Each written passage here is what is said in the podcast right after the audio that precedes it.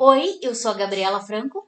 E eu sou o Thiago Cardim e esse é o Imagina Se Pega no Olho, um podcast gravado na sala de casa com notícia, opinião e muita, muita chacota.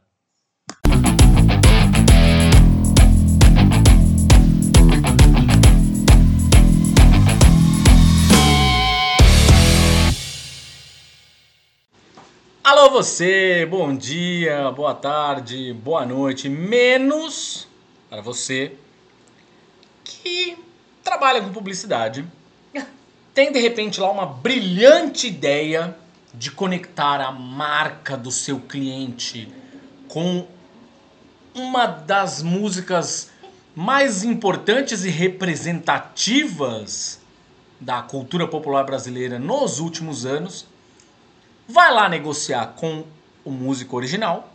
O músico original, por saber, obviamente, da importância daquela peça, daquela obra, tem uma série de questões e resolve não topar. Mas você não se dá por vencido, porque afinal de contas a sua ideia é muito genial, não é mesmo, senhor publicitário? E aí você vai e faz o quê? Resolve que vai chamar outras duas cantoras brancas para elas fazerem uma música e estrelarem um clipe de uma campanha publicitária que emula o que tinha sido feito lá na outra peça. Você tá sendo otimista. É, tô sendo bonzinho, eu sei, eu sei. Enfim. Mas o que foi feito na outra peça já mencionada aqui. A peça sobre a qual nós estamos falando é Amarelo, do Emicida e o restante, a marca que fez a cagada. As cantoras que entraram de gaiato nesse navio aí. E principalmente a agência de publicidade que resolveu ter esta brilhante ideia, a eles eu não vou dar nomes. Você procura no Google aí que você encontra e tá tudo bem. Mas foi assim, aí eu até quis deixar bem claro que é assim mesmo que funciona uma agência de publicidade. Tipo, tem um. um, um na verdade, tem um, um núcleo de criação super competente, vai tem uma ideia, os diretores acham a ideia uma bosta, e aí falam, eu vou ter uma ideia muito melhor. Vai lá e copia de outra pessoa, e aí eles, ficam, eles saem como gênios.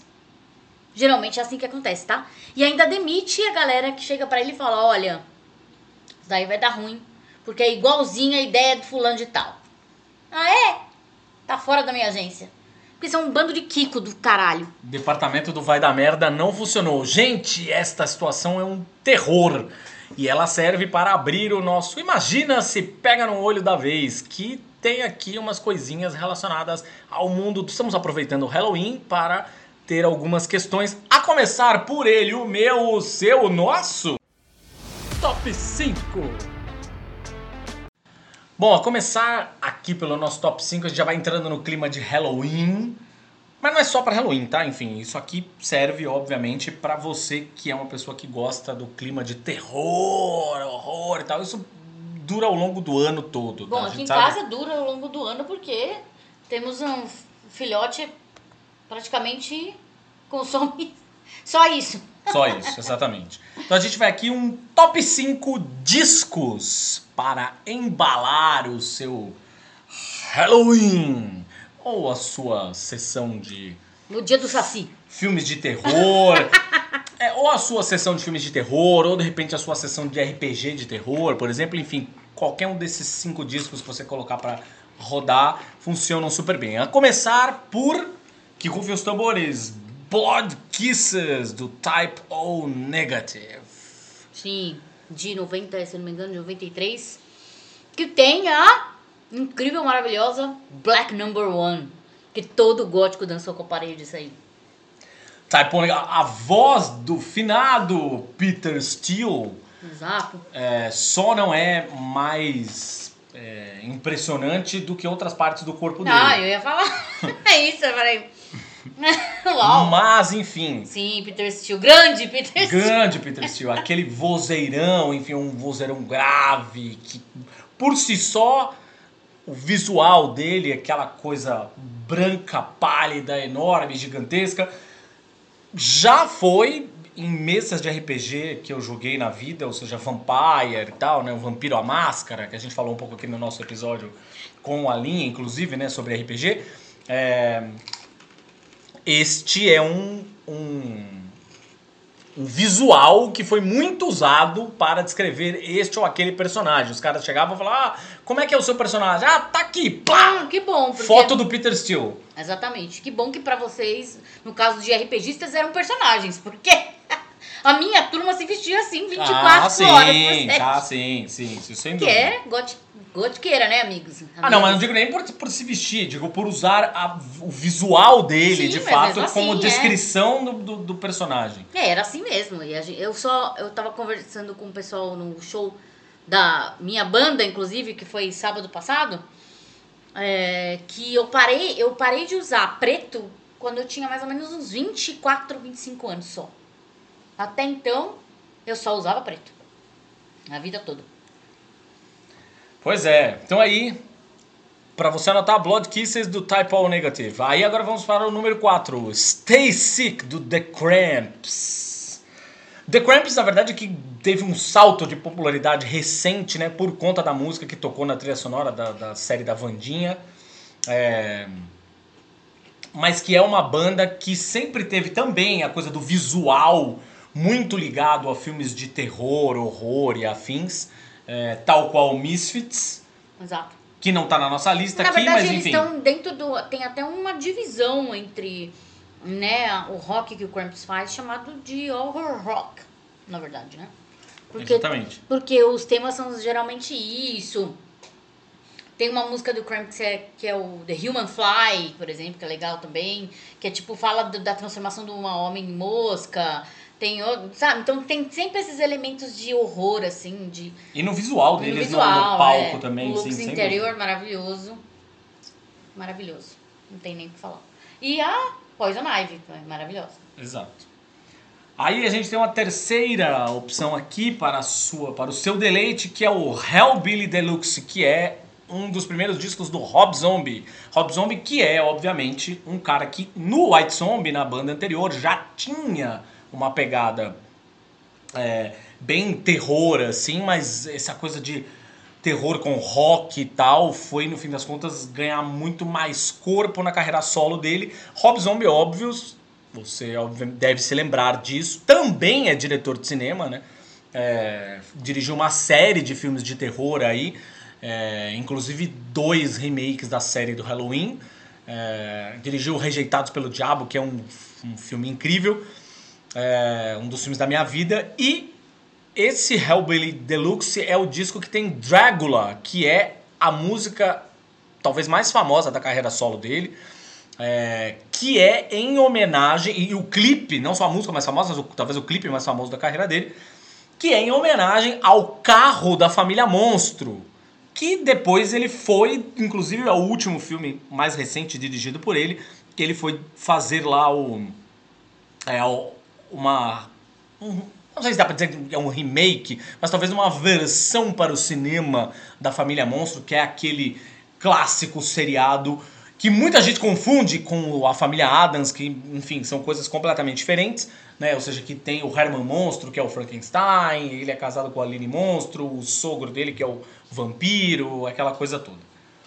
Hellbilly Deluxe, do Rob Zombie. Aí tem uma mais uma opção aqui que é um dos esse é um dos discos da minha vida, na verdade, por uma série de fatores, uma série de histórias, qualquer dia eu conto a história aqui, enfim, mas é, que é uma banda que talvez seja pouco conhecida fora do- das bandas que a gente está trazendo aqui, definitivamente a mais desconhecida fora do nicho do hard rock barra metal.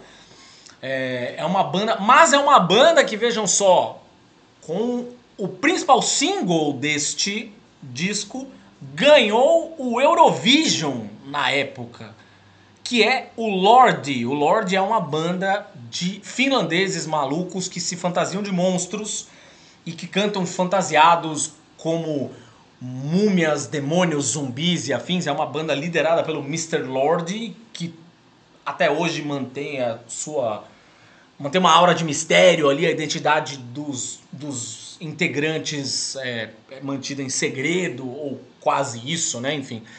É...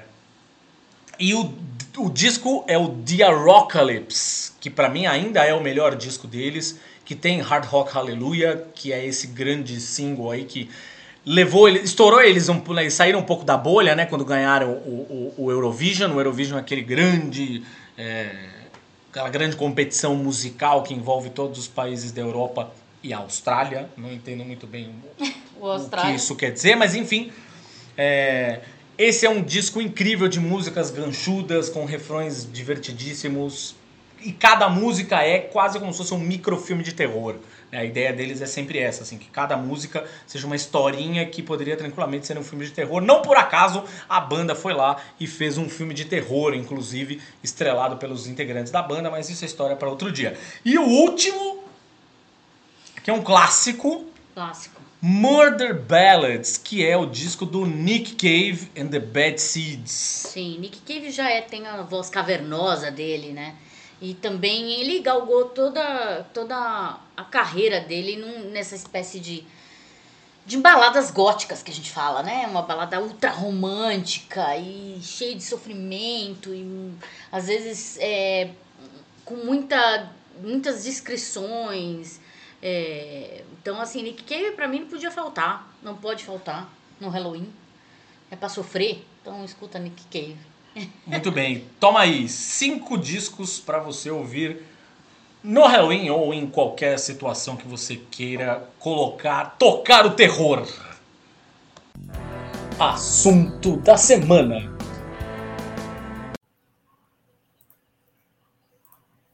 Tá gravando, começou mais uma edição do meu, do seu, do nosso. Imagina se pega no olho com convidados especiais. O nosso assunto da semana não poderia deixar de ser, mas não é só para isso, veja bem, tá? Mas não poderia deixar de ser Halloween.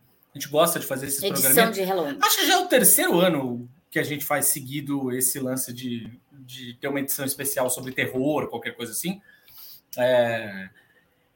Mas veja bem, o que a gente vai discutir aqui hoje não vale só para o Halloween. Você está ouvindo isso em novembro, em dezembro, tá tudo bem, fica tranquilo que tudo que a gente está falando aqui vale. E todo dia é dia de assistir filme de terror. Todo dia é dia de assistir um bom filme de terror, um bom filme de terror, né? Ah, se quiser assistir filme ruim também, foda-se, né? Mas da pessoa. É, isso é verdade. tem filme ruim que é bom. E aí é aquilo. Dá a volta. É, é. Então, aqui na minha, na minha listinha tem também. Já tem uns que, né? Enfim, tem, não vou tem entrar... Tem os terrir, tem os terrir aí, David. É isso. É... Bom, a gente vai falar aqui sobre Filmes de terror para você maratonar aí no seu Halloween ou na semana do Halloween ou na semana do Halloween e na semana seguinte do Halloween, você que sabe.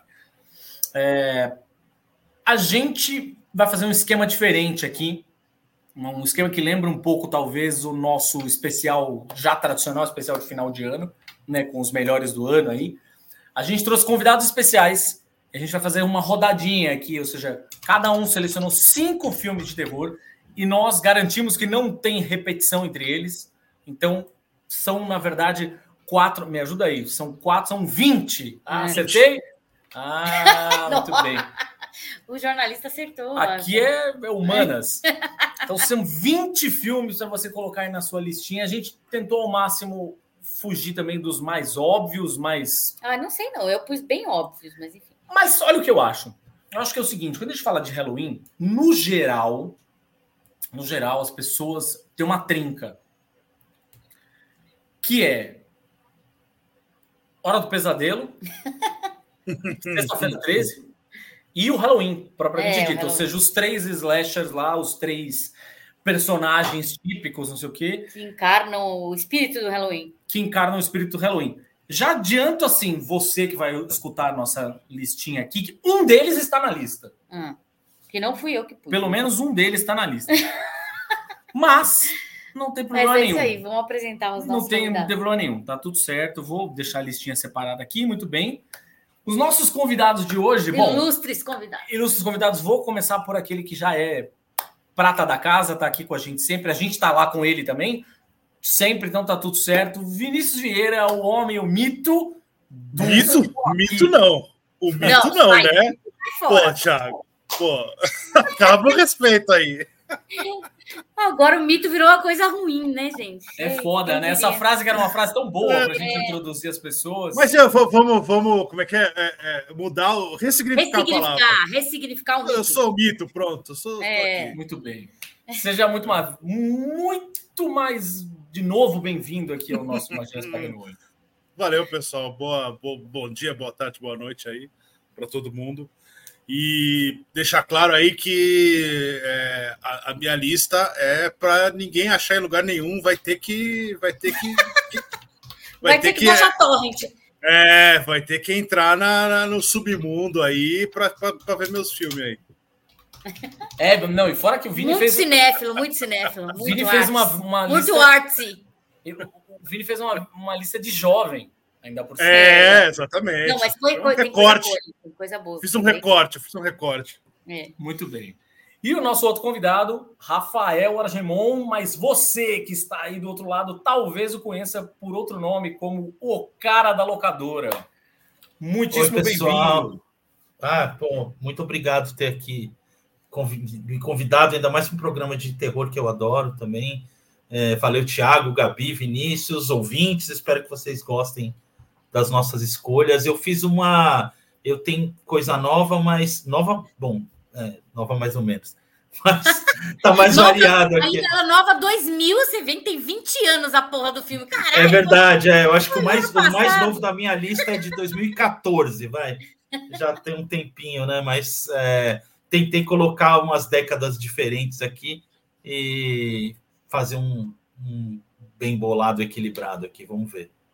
Então a gente vai fazer rodadas aqui, cada um selecionou, como eu falei, cinco filmes, e a gente vai fazer rodadas, cada um fala um dos seus filmes da lista até encerrarmos os 20. A gente fez aqui, foi por ordem alfabética, então a gente começa com a Gabi, passa para o Rafa, depois eu e por último o Vini para encerrar, volta para a Gabi e segue o jogo, tá? É muito louco eu estar em primeiro, assim, ordem alfabética eu estar em primeiro, porque na escola nunca isso acontecia, Ah, claro. né? Claro, Nossa, claro, que claro. loucura. é. Eu nunca fui o Mas- primeiro de nada na escola, então tá tudo Pois é, por incrível que pareça, agora eu sou. eu tenho o G é o primeiro, que louco. Porque tem uma pessoa com R e com V. Aqui, Ó, tá e tudo com bem. T, só lá no final do alfabeto. Mas enfim, meu primeiro filme é o meu querido, meu querido e odiado, né? É uma, uma, uma- na verdade, uma, um caso de amor e ódio aí, porque é o Exorcista, que é o Exorcista original de 73, que é um filme que me apavorou muito, porque eu acho que ficou no córtex, lá no meu cerebelo, sei lá, que eu vi esse filme criança, né? E Criança quanto? criança, sete anos. Ave Maria. Sete anos eu vi, porque eu estava com insônia, acordei de noite, e aí fui ligar a TV, ver se tinha alguma coisa para passar. Estava passando nada mais, nada menos que o Exorcista. E aí ninguém me impediu de assistir o filme. E aí foi a desgraceira foi feita. E aí meu, meu cérebro ficou cagado para sempre. E, e eu adoro esse filme pelos inúmeros simbolismos que ele, que ele tem, pela crítica que ele faz ao machismo, à religião e tantas coisas incríveis que estão encamadas nesse filme e todos os efeitos especiais absurdos que ficaram incríveis naquela época. Então você assiste o filme de novo, você fala, cara, como, como isso é possível? Foi possível em 73. Então, assim, o Exorcista ainda é um filme que me apavora, ainda é um filme que está guardado lá no meu coração e no meu cérebro e que eu amo e odeio. Muito bem. Vai, Rafa, que é tua. É, vamos lá. É, eu, só para assim, a minha lista tá no- na ordem assim. Quando a Gabi falou assim, me dá cinco filmes de terror, eu fui da minha cabeça. Então, não necessariamente está na, na ordem do que eu gosto mais, que eu gosto menos, ordem alfabética, nada. É, é- é livre. E, é, Eu vou começar com um filme que eu acho que é o mais diferente aqui da minha lista, que talvez a- alguém possa, mais purista, possa falar que não é terror, é, porque ele tem é, uma mistura de gêneros ali, que é Akura, o japonês Akura, do Kiyoshi Kurosawa, que eu, eu amo demais esse filme. É, é um filme que está no, tá no terror, tanto quanto O Silêncio dos Inocentes é terror. É, mais ou menos isso, né? Porque ele tem uma, uma trama policial ali no meio, mas eu acho que eu, eu por exemplo, considero a, a cura muito mais terror do que policial, assim, para é, que, é, é, é, o filme mais vai é, art house aqui da, da minha lista. Uhum. Talvez uh, muita gente não tenha visto, espero que vejam. É, e também é o único filme da minha lista indisponível em, em streaming no Brasil. É, você vai ter que é, ser criativo para encontrá-lo. Muito criativo. É, é um filme assim, cara, que eu acho impressionante, porque é, é se, se você que está tá ouvindo não está muito acostumado a ver é, terror, ou mesmo policial que seja é, oriental, ele tem uma, uma, uma visão diferente, né? É, é ele não segue é, certos é, maneirismos do, de filmes parecidos. Vamos pegar desse de um serial killer, que a gente está mais acostumado, assim. Então ele dá uma quebra muito grande é, no, na, na nossa expectativa, né? Ele pega coisas diferentes para mostrar aquele sentido de tensão é, o tempo todo. E aqui, o Kyoshi Kurosawa, o diretor, ele pega a coisa do cotidiano, ele sempre mostra atenção nas coisas mais cotidianas ali, porque você nunca tem exatamente a certeza do que exatamente está acontecendo. Então, esse sentido de você está sempre é, ali esperando que alguma coisa vai rolar, porque você não sabe direito o que está acontecendo. E no caso do, da cura, é, que tem a questão da hipnose, ele, ele brinca muito com o som é, o tempo todo no filme, de sons repetitivos e, e, e imagens também. É, é um, sim, botando assim, muito fazendo uma sinopse muito resumida, é um serial killer que não mata ninguém, ele faz as outras pessoas matarem porque oh, ele yeah. hipnotiza as pessoas. É, e esse personagem é muito estranho, ele é muito esquisito, ele parece que está sempre é, é, confuso, sem saber direito o que está acontecendo, então você nunca tem certeza se ele faz aquilo totalmente de propósito ou não. Cara, é um filme diferente de tudo que você já viu. É, se você não viu, veja. Eu recomendo demais. Um filme que eu adoro, A Cura. Muito bem. Igual sou eu. Como eu disse, um daqueles filmes que eu citei no começo ia estar aqui, e óbvio estaria, porque é um dos filmes do meu coração, já explico a razão. É, certa ocasião eu gravava um, um podcast lá do Judão, é, finado asterisco, e Aí a gente estava falando sobre. É... Era um episódio. Ah, era um episódio de Dia das Crianças. Vejam vocês, episódio de Dia das Crianças. E a gente estava falando sobre heróis da infância. Como e aí é que falei... chegou aí é muito difícil, né? Agora vai ficar muito difícil. Onde vai chegar, né? Pois Começou é. com o Dia das Crianças e vai chegar.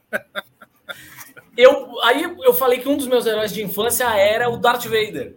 E aí a galera ficou assim, como caralhos o Darth Vader é seu herói de infância? O Darth Vader era um vilão e não sei o que. Eu falei, pô, mas é óbvio que era, não sei o que. Enfim, tem toda... Ainda que antes eu já gostasse muito dele, quando eu fui ver toda a jornada de redenção, primeiro nos filmes em si, depois passei a consumir o universo expandido, aquela história toda, pô, a Darth Vader, caralho, incrível, sensacional, blá, blá, beleza. Tá, quais eram os seus outros heróis de infância? Foi a pergunta na sequência. E aí eu falei, obviamente, eu tenho o Homem-Aranha, que eu já falei algumas vezes aqui, que é meu personagem de quadrinhos de super-heróis favorito, não sei o que. E tem um outro personagem que era um personagem que eu adorava muito, que é o motivo, um dos motivos de estarmos aqui conversando, que era um homem chamado Fred Krueger. Então, coloco no primeiro da minha lista aqui, o primeiro A Hora do Pesadelo, ali de 84, cara, que é um filme que eu adoro. Eu revi recentemente com o filhote aqui em casa e tal. É, é óbvio que tem muitos efeitos especiais datados pra caralho, não sei o quê, mas uma coisa que não fica datada nunca é a interpretação canastrona do Robert Englund aquele homem é incrível, ele incorporou aquele personagem da cabeça aos pés e o que ele faz é assim é, é o típico personagem que você ama odiar. E quando o cara consegue esse grau de, de interação com a plateia, assim, você amar odiar o vilão, cara, para mim acertou perfeitamente. Então, voto aqui no A Hora do Pesadelo, no primeiro. Vai que é tua. Todo, e todas as continuações? Eu gosto do 3, que é calhorda pra caralho, o Dream Warriors. Eu acho super calhorda. Mas é legal, foi 3D, não foi? Foi 3D no cinema. O 7 eu gosto. Que é aquele lance metalinguístico, a volta do Wes Craven dirigindo, não sei o quê, que é aquele Bem lance né, de ele vai matar o. o ele aparece é. para matar o elenco original do filme. E quando ele mata o Robert Englund é muito bom também. Muito, muito, é. muito, muito bom. É. Mas tá bom, né? Gostar do primeiro, gostar talvez de um lá no meio, gostar do último, é. com tanto filme assim, tá ótimo já. É, mas é, eu, eu gosto. Acho, acho uma série que não, não, não, não decai tanto. É, então, eu, por ser metido a besta, única exclusivamente, eu fui tentar fazer um recorte de período e de língua. Então, eu tentei pegar filmes do século XXI e, e tentar é, sair um pouco. É, sair um pouco, não, sair bastante do, do mercado americano de terror, até para tentar a, a, a, oportunidade que a gente tem de, de, indicar filme. Então, vamos indicar uns filmes que muita gente não conhece. Então, é, é, não, é, não é metido a besta, foi um recorte mesmo. Eu, eu, gostaria de estar indicando aqui o Alien, o, Halloween, mas não, eu, eu fui. Eu me segurei, eu falei, eu vou fazer esse recorte aqui para para ser diferente. Então eu vou, eu vou, eu vou, eu vou falar em ordem de em ordem de lançamento. Então, o primeiro filme aqui se chama Abismo do Medo de 2005, dirigido pelo Neil Marshall, que é um acho que em inglês é Descent, Descent, que é um, é um assim, a, a, o que eu gosto nesse filme, e eu acho que é, ele, ele tá no Prime, né? Esse, esse dá para para ser visto por aí. O que eu gosto muito desse filme é que ele, ele demora mais. É, o que aconteceria no primeiro, primeiro, primeiro terço do filme demora mais da metade do filme para acontecer. Então, é, são cinco, cinco amigas que decidem entrar numa caverna para para explorar essa caverna e elas têm os problemas pessoais delas, elas têm as tretas entre elas, tal e, e elas é, mergulham nessa caverna e aí elas vão indo e elas acabam tendo uma série de problemas nessa caverna, que são problemas já são desesperadores, porque você vê que não vai dar certo aquilo, elas têm, elas estão realmente é, é, vou morrer ali naquele lugar ali, porque é, é, elas estão preparadas até, mas a, a, o, o, ambiente é, é, é, mais forte que elas ali. E aí, quando você está dentro desse filme de sobrevivência ali, que aquelas, aquelas moças vão morrer espremidas na parede, a câmera corta para o lado e tem tipo um goblin, um monstro, um troço que começa a matar elas loucamente. E aí você percebe que, na verdade, o filme é, não era sobre elas, era, não era sobre aquilo, era sobre uma outra coisa. Então ele, ele, ele vai para um outro lugar de terror, terror mesmo, explícito, que ninguém estava preparado. Então, é, é óbvio que eu dei o spoiler, mas, né, enfim, acho que a, a, a, sensa, a, é, é uma sensação de, de psicose, sabe? Do psicose. Você está vendo um negócio, de repente você olha para o lado e você descobre que você está vendo outra coisa. Não era aquilo que você estava vendo. Então, e, e, é um filme muito bem cuidadinho, assim, de tudo, assim. O Neil Marshall é um, é um diretor que ele, ele tem um outro filme anterior chamado Dog Soldiers, que ele faz a mesma coisa, assim, ele ele, ele vai lá, ele mostra uma coisa, de repente ele está numa outra. Aí depois do Abismo do Medo, ele não fez mais absolutamente nada que prestasse na vida inteira dele.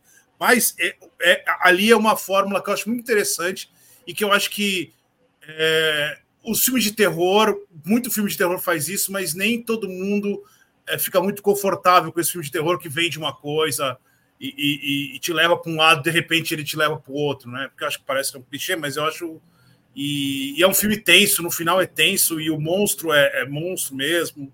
Então, Abismo do Medo. Tem umas continuação, não erra. Abismo do Medo é só o, o, tem uma continuação lá esquisita, sai fora, foge da continuação.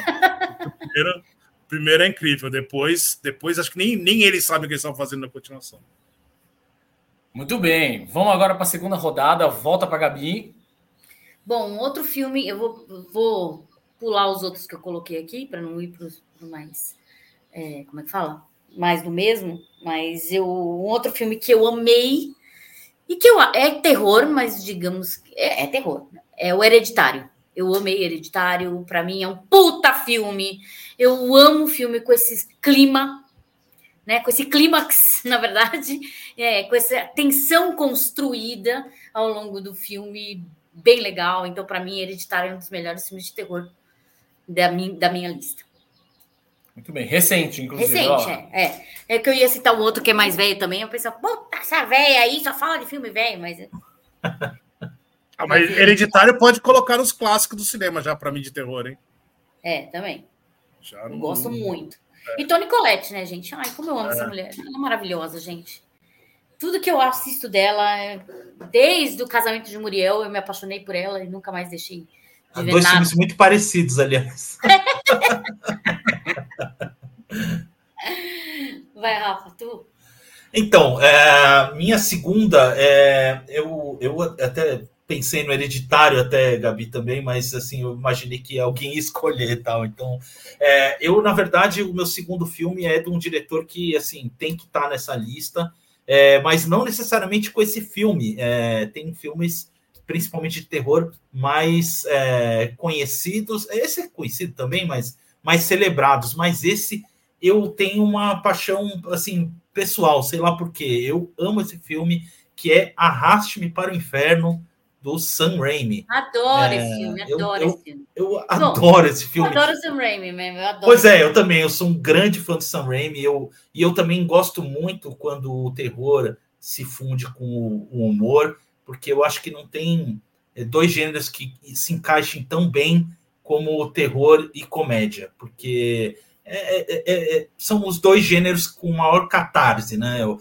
o medo e, e, a risada, né? E, eu acho que o Sam Raimi conseguiu, é, já, já vinha fazendo isso de muito tempo, mas ele conseguiu uma sintonia fina assim no Arraste-me para o Inferno que eu amo, assim, que é terror com três patetas, sabe? Com humor pastelão mesmo e tal. E assim, lendo a história do Sam Raimi, é, você vê que realmente é literalmente isso que ele sempre quis fazer é terror com três patetas. Eu acho que o Arraste para o Inferno é perfeito porque ele também tem essa aura do, do da, das histórias em quadrinho de terror é. É, antigas, né? Porque é um, é um sub, sub, subgênero que é o terror do, do da maldição. Joguei uma maldição em você, sabe? Bem Mojica, tá ligado? Ah, ah você... bem legal. Você, então, você eu adoro, eu é. adoro é. essas histórias de eu vou jogar uma, uma maldição em você e tudo começa a dar errado. Não, e é muito louco porque ah, é você, o, o, legal dessa coisa de dessa linha tênue entre o humor e o, e o terror é que você ri de umas coisas que você fala, eu devia estar tá rindo disso. É, então, eu, é, é, eu não sei se é um problema meu, talvez talvez seja, mas eu sempre achei terror, mesmo que não tenha tanto humor, é engraçado de alguma forma. Porque tudo é tudo é exacerbado, né? Porque tem exagero, é né? Tem exagero. Tudo é. Então, sabe, eu sempre eu vi Tipo, é impossível coisa... aquilo lá acontecer. Então, porra, é, vamos dar risada. É, é. Exato, é, é, é, é, eu vejo como fantasia, sabe? A fantasia que você se, se deixa levar, você ficar procurando é, verossimilhança em ah, filme de não, terror, né? cara, eu não vejo o menor sentido. Claro. Então eu e gosto. Um filme, aliás, que se propõe a ser ficção, né? Socorro. Porra. É, mas. É, Vai assistir um documentário. Sabe, ver, você sabe que tem gente que faz, muita gente que faz isso, né? Sim. Eu acho uma coisa de Vai assistir um documentário, amigo. Você quer ver coisa real? Vai assistir um documentário. Ah, liga aí na, na TV que tá tendo guerra, que é bem real, inclusive.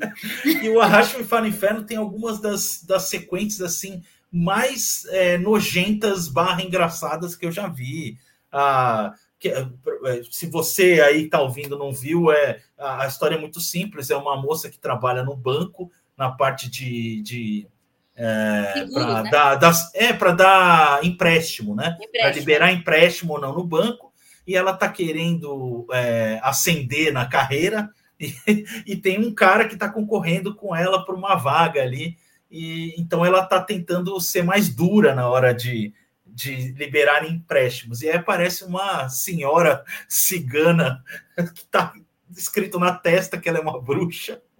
E ela fala não para a velhinha, e a velhinha taca uma maldição nela, cara, e a partir daí a vida dela vira realmente um inferno. E é bom demais, cara. A cena tem uma cena de dela tentando exorcizar essa essa urucubaca nela ali que, que ela tem que passar o espírito para um para um bode e cortar a cabeça do bode. Essa cena é incrível, cara. É engraçado demais. é muito bom, muito bom. Não, esse filme é muito bom, muito bom. Ah, e só para avisar, é, é, há pouco tempo estava na Netflix, infelizmente saiu. Ele já apareceu na Netflix algumas vezes. Atualmente ele está em, em, streamings mais alternativos, que é o Lionsgate Plus e, o, e a Darkflix. Muito bem. O Darkflix, inclusive, é uma ótima opção aí, né? Para estes muitos filmes que a gente falar. Ah, sim. Se você é outros. é fã, é, se você é fã de terror, suspense, é, thrillers e tal, a Darkflix é uma, uma alternativa legal. Se você gosta bastante desses gêneros. Assim. Muito bem. O meu, na verdade, segundo aqui, também é um filme ali dos anos 80, na verdade, final dos anos 80, enfim, que é um filme. Assim, da mesma forma que o primeiro filme que o Rafa falou, talvez muita gente nem considere um filme de terror. É, mas eu considero pelo que ele me causou. Que não é um filme de sustos fáceis, definitivamente não, mas é um filme que causa uma tensão contínua do começo ao fim. Assim. Eu senti claramente, a hora que o filme acabou, eu senti que meu maxilar estava meio travado, assim, saca? De tanto que eu estava tenso assistindo o filme, que é Coração Satânico. É, é um filme que eu amo, amo, é, e é um filme que tem. E não só pelo final surpreendente, aquela história toda, blá blá blá, blá mas ao longo de todo o filme, eu cheguei a fazer, na época do finado site Arca, a gente hum. chegou a fazer uma listinha de é, atores que já tinham interpretado Beuzebu no cinema. Beuzebu, Satanás, Mochila de criança. O Sete Pele. Eu adoro esse, esse alcunha de mochila de criança. Mochila de criança. é muito bom. E aí eu fiquei pensando, a gente viu uma série de, de, de, de, de atores, tal, inclusive brasileiros, tinham feito personagens que, né, que é, eram o diabo ou lembravam o diabo de alguma forma, né? tinham lá uma, uma verossimilhança. Cara, foi muito difícil eu pensar em algum que talvez fosse melhor do que o De Niro, assim. Na, naquele filme, o negócio é... Ele é classudo e assustador na mesma medida, assim. Então, Coração Satânico tá aqui na lista. com aquelas unhas, com aquelas unhas grandes é, comendo é, ovo, com casquinha de ovo. As unhas do Zé do Caixão aí, o Zé do Caixão tava. E quem foi ele fica tirando aqueles pedacinhos de ovo, cara. De Niro ou Alpatino? Do Advogado do Diabo? É. Acho que o De Niro. De Niro. Ah, o De Niro, o De Niro também. Ah, eu também, que é isso. O Alpatino tá, tá mão de é. gritaria. Mas ele tá simpático. O filme é, ele é simpático no filme. Ele é. É, exatamente. Deniro, você quer sair da sala. O do, ganha, é verdade, verdade. Como é que é o nome do Deniro no filme? Ah, é. é... Lúcio Cypher. É, Lúcio Cypher. Lúcio Cypher. Tá, é, bom, é, tá meio óbvio, né? Não, forçadinha, mas assim, é, é, é, pra tá, é, pra, é, incômodo ver ele na tela, né? É, um é pra caralho, pra caralho. Vai, Vini, você. Meu segundo filme Vamos ver pela ordem aqui. Segundo filme de 2007, chamado Hack, do Jaume Balagueiro e do Paco Plaza. Nossa, a gente assistiu outro dia com, com o filhote aqui em casa, que nunca que tinha eu, assistido. É, que eu acho que é, que, que eu acho que é, assim, Vamos lá, eu, eu sou eu sou pessoa, eu sou, a gente é velho, né? A gente pode falar, a gente é velho e quem não tá vendo, quem tá só escutando, a gente é velho. A gente foi lá ver Bruxa de Blair no cinema. A, a, a, eu acho que a gente é velho o suficiente para as pessoas falarem: Nossa, Bruxa de Blair ninguém fala, e a gente era chato falando: Não, tem o, tem o canibal lá e tal.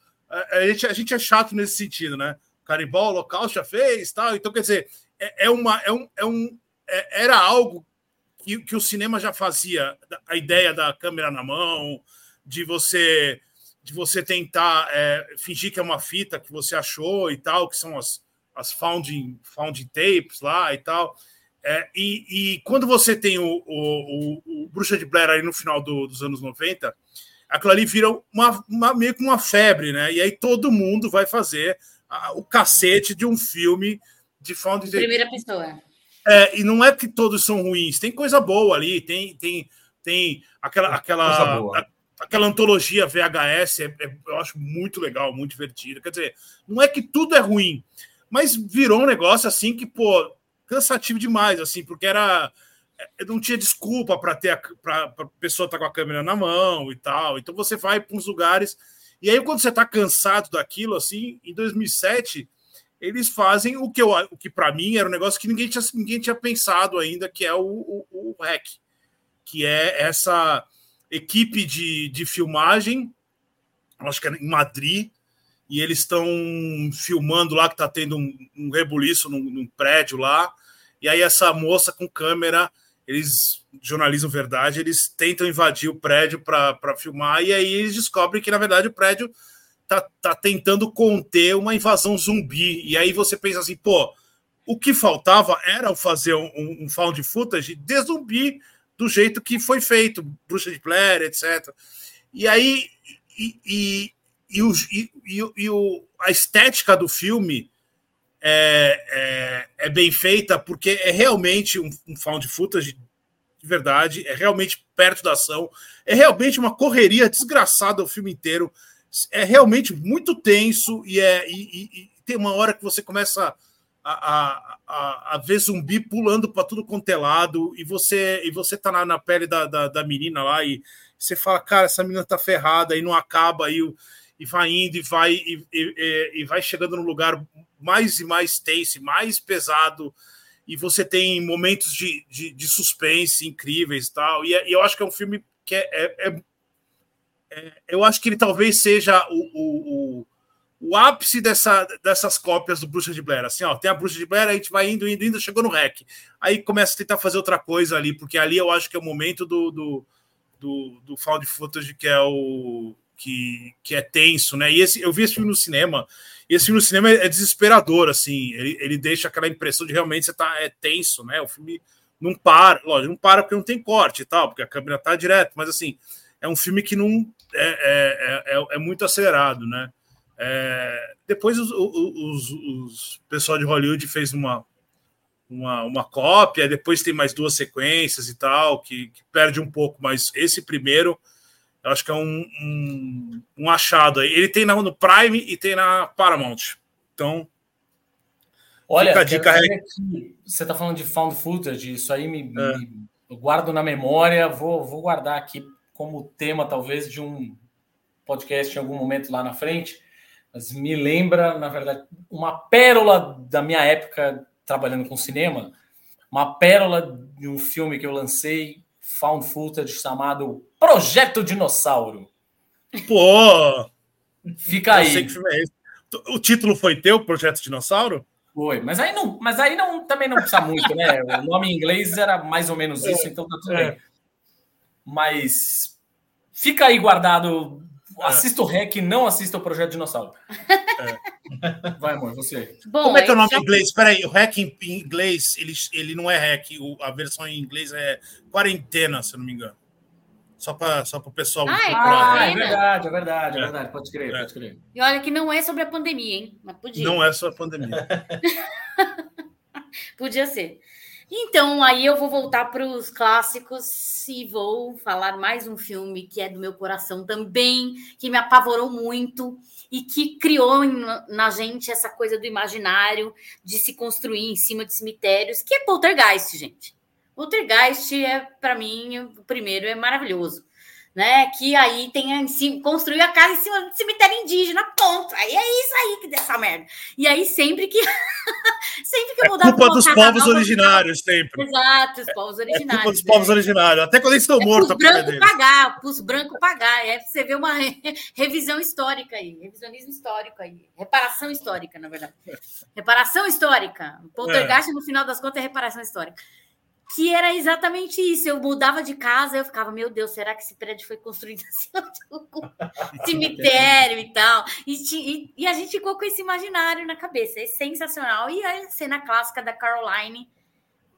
para TV de chuvisco que a nova geração não sabe o que é ter uma TV ficar fora do ar e você morrer de medo daquilo. Corrida de formiga, né? Corrida de formiga é desesperador. e era sensacional, a gente morria de medo. Ai, meu Deus, a TV sai do ar. Tira da tomada, tira da tomada, que o demônio vai puxar você pela TV. Meu, ma maravilhoso. Poltergeist é tudo. Assistam Poltergeist. Ótimo. Bom, o meu também é um clássico, assim, mas um clássico um pouco mais cult, é, dos anos 70. Eu, eu até eu não falei, né, a, a, os anos dos outros, só para o pessoal, se tiver curiosidade, a cura é 97, o Arraste para o Inferno é 2009, e este agora é de 1973, que é O Homem de Palha, um filme que eu tive a felicidade de rever há pouco tempo a, a cópia, uma cópia restaurada, de versão do diretor até um pouco maior, é, na Cinemateca, e foi incrível, assim, nossa, fazia tempo que eu não, que eu não revi esse filme, é, entrou no. MUBI, não entrou? Entrou, então, a, a, a, atualmente tá no, é. tem no Telecine Play, na MUBI, ah, Oldflix e Darkflix. É. Mas esta versão estendida é só na MUBI. Só tem na algumas, MUBI. algumas poucas ah, é, cenas a mais ali. Não que faça assim uma diferença imensa no, no, no coisa que não faz, mas é, é sempre legal você ver alguma coisa nova e tal. É, e a cópia está muito, muito, muito bonita, assim, muito legal. Essas, essas é, cenas adicionais não estão no mesmo nível né, de, de restauro da, do resto. Mas, mas isso não, não, não afeta de jeito nenhum a, a experiência, né? Eu amo o Homem de Palha porque eu também adoro esse, essa, esse subgênero do terror das, das seitas. Adoro filme de seita, de gente louca, tá em, em, comunidade, comunidades do mal. Tá? Eu acho isso muito legal. É, quem não viu, assim, a sinopse é muito simples. É um policial que vai é, procurar uma garota desaparecida porque ele recebeu uma uma uma denúncia, né, de uma garota que desapareceu numa ilha lá da, da eu não, eu não lembro se é da Inglaterra mesmo é, ou a Irlanda, que seja é, no Reino Unido, é uma pequena ilha onde tem uma comunidade que à primeira vista parece uma comunidade normal, mas não tem nada de normal. É, e coisas esquisitas vão acontecendo e esse, esse policial é super católico, é, cara, certinho e tal, e ele vai sendo seduzido ali e tá e, e até que ele conhece o cara que uh, que comanda o Lorde, que comanda aquela ilha e é visto pelos seus moradores como um líder, grande líder sábio que vai fazer alguma coisa para ajudar na colheita que está meio ruim e eles precisam fazer alguma coisa para dar aquela ajudada. E esse policial tem um papel importantíssimo nessa, nessa, nessa fórmula mágica. Muito bem. The Wicker tem Man. Uma vers tem uma versão. The Wicker Man. Eu acho que tinha que comentar a versão com. Não, para quê? Não, não, não. Não, não, não, precisa, pessoal. Não. Deixa para lá, vai no original. Que não tem erro. Muito bem. É, não é... tem erro. Mas eu, eu acho que é uma boa. Eu, eu, eu gosto do Nicolas Cage no, no, no remake. É ah. É daqueles momentos que vocês entendem por que o Nicolas Cage é o Nicolas Cage, é um momento ali. Momentos. Momentos. Bom, meu terceiro filme aqui é um. Eu pensei muito, na verdade, se colocava esse ou se colocava o Brinquedo Assassino, que eu adoro. Eu amo Chuck, o personagem Chuck. É, mas eu, eu tendo, na verdade, a gostar de todos os filmes da, da, da cinesérie do Chuck, inclusive aqueles que são ruins e são bons. Né? No fim das contas, é isso. E eu amo a série, amo, amo a série de paixão, é uma das minhas séries favoritas hoje. É, mas eu quis trazer esse outro filme porque é um filme que fala com o meu eu adolescente, que assistia, falamos no Mujica, aqui o Rafa falou no Mujica, quando ele apresentava o Cine Trash Cine na Trash, Band, aquela é. história toda, que é um filme que eu descobri ali, um filme de 88 chamado Palhaços Assassinos do Espaço Sideral. Que clássico eu, do trash. Eu simplesmente é, é adoro, adoro esse filme. E eu, isso tem uma coisa que eu adoro nesse filme. Tem uma coisa que eu gosto muito em filmes de terror, vocês vão me perdoar quem está ouvindo aí. É, mas tem, neste filme em particular eu gosto ainda mais, que é o filme categoria adolescente se fudendo. Esse filme, os adolescentes se fodem muito e de um jeito que é incrível, ainda mais que são. Isso fez, inclusive aqueles palhaços do filme me fizeram durante muito tempo exercitar a arte de desenhar palhaços monstruosos, coisa que vale. Então, assim, isso né? Eu estava na época lá entrando no curso de quadrinhos, não sei o quê, então também desenhava, adorava desenhar uns palhaços from hell lá tal. É... Palhaços assassinos do espaço sideral. Tá aí a minha terceira dica. Boa. Que não tem lugar nenhum, né? Pois é, eu já tentei procurar ele para é, assistir com o filhote aqui e não encontramos. É. É, a minha terceira opção, a minha terceira escolha de 2007, e aí sempre quando alguém fala assim, vamos falar de filme de terror, e aí eu penso que, tipo, é, é, eu, preciso, eu preciso falar desse filme sempre, porque eu acho que é um filme que eu não quero mais ver, nunca mais na vida. Ele me, é... é um bom filme de terror, portanto. É, é, é dos poucos filmes que quando eu penso nele eu falo, não, deixa ele aí. E eu tenho, eu fico muito feliz de de, de um, um, momento da minha vida que eu fui estudar cinema, eu, eu dei de cara com ele, e aí hoje eu sou feliz de falar: esse filme não tem lugar nenhum, então, né, vá procurar ele por sua conta e risco, que se chama A Invasora. É um filme de 2000, 2007 do Alexandre Bustilho e do Julian Mauri. É um filme francês chamado A Invasora. Ah, esse filme é ótimo. Esse filme é ótimo. Ele é, ele, é, ele, é, ele é ótimo, ele é horroroso porque ele é ótimo. É, né? exatamente. Cara, ele, ele é, é, um filme, é um filme muito. Ele é, ele é muito. Ele tem uma cara de simbólico ser muito pra caralho, simbólico pra é, caralho. É, exatamente. Eu acho que isso, isso faz dele ser um negócio é, é, absolutamente maior do que ele parece. Então, acho que as pessoas precisam ver ele para pensar sobre isso. Mas ver uma vez e depois não ver mais. Porque ele é um. Ele, é, ele, tem, ele vem naquele arrasto ali do do, do começo do, do, do, do, cinema francês, do começo do, do século XXI ali, aquele a violência extrema e tal. Então eram filmes que estavam testando os limites de uma série de coisas, é, alta tensão. E, é, e, tem um filme chamado, acho que é, é, de umas crianças que invadem uma casa. Quer dizer, todos aqueles filmes estavam testando. E aí eu acho que a Invasora, e todos eles têm um, um, alguma coisa para ser discutida além disso, né? É, e a Invasora é, é, é o filme sobre uma moça que ela deve estar com seus sua gravidez de, sei lá, seus uhum. oito meses e muito. E ela está dentro de uma casa sozinha, e é uma casa escura. E aí você, putz, por que, que essa mulher. Porque você sabe que tá vendo um filme de terror, e essa mulher tá grávida, e, e aí você. Vai acontecer alguma merda, putz, é. Envolve criança, aí você fala, puta, vai dar Exatamente. Mas o problema é que vai acontecer. A, a, você não imagina a merda que vai acontecer. Se você não souber ter lido a, a, sinopse, você imagina o que vai acontecer. Porque de uma hora para outra é, é, bate uma, na porta uma, uma, uma, outra senhora absolutamente sinistra. E essa senhora, que não é uma senhora, é uma, uma moça, um, acho que um pouco mais velha que ela, ela, ela, ela, ela aparenta a, a única intenção de tirar aquele bebê dessa moça. E e aquilo, e, e aquilo se torna num negócio que é, é, é, é, é essa mulher é, essa mulher perseguindo essa grávida e essa mulher com uma faca e ela dando facada na grávida e a grávida dando facada nela e você fala, cara, por que está acontecendo? É, lógico por que, que, que eu estou assim, assistindo isso? Só tem seis anos. É... o que, que eu estou fazendo aqui? Eu só tenho seis anos.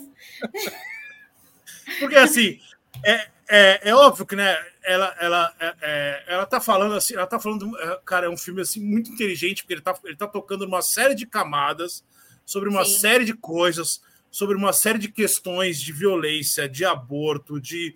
de, de, de cara, é, Na é um gravidez filme, em si, né? Exatamente, da, da, da gravidez. Da gravidez da mulher, como a mulher se vê grávida, como tipo, ela é, invadida, né? Aquela coisa, né? Tudo isso. E, e e, e, esse, e esse, esse, esse, essa questão dessa, dessa, dessa, dessa invasora, ela não tem muito, ela não tem padrão, ela não, ela não tem explicação. É um negócio assim, é tão. É, é, é uma metáfora, né? O filme é uma grande metáfora, mas é uma metáfora muito violenta, muito desesperadora, horrorosa, e eu não. Eu, se eu puder, eu não vou ver isso nunca mais na vida. Mas. mas fica aqui para você, recomendação. recomendação, porque eu acho que ele, ele é um dos. Eu acho que é, a, a, ideia de que, assim, né? A gente pensa em terror, a gente tem várias questões de terror, mas eu acho que uma, uma, uma função do terror é, é, é, a, é a do incômodo, né? É a de é, você. Sim. Você acabar o filme incomodado, por exemplo, eu fui ver a bruxa, eu, pô, eu tava incomodado com a bruxa. No final do filme eu tava me sentindo cansado. E aí a invasora tá nesse lugar, assim, é um filme de terror, de terror, terror mesmo, para você acabar o filme é, se sentindo aterrorizado mesmo. Você não vai dar risada, a não ser que você seja um, um maluco psicopata. psicopata, né? é. Aí não sei. Espero mesmo que você não esteja ouvindo esse programa, se você for essa pessoa. É. Se você deu risada vendo a invasora, ok. Mas você podia ligar para a polícia. Então, mas é isso aí, invasora. É um. Fica essa dica aí, fica essa dica comprimida, né? A invasora e todos aqueles filmes de terror franceses ali do, do, do... dos anos 2000 ali. Primeira 2000, década. 2000, 2010. Você de novo, amor. Eu de novo, então, já que o Vini falou, acabou de falar, o filme fica aí a minha dica, que também é um filme extremamente metafórico, simbólico, que é a Bruxa. A aí, Bruxa ó. é um baita filme. E eu vi muita gente xingar, né? Depois que saiu do cinema. Ah, que filme bosta! Esse filme não é filme de terror. Ah, que não sei. Eu saí daquele cinema totalmente embevecida, empoderada. Falei, isso é filme feminista! Isso é um filme feminista! Porra, caralho, é isso!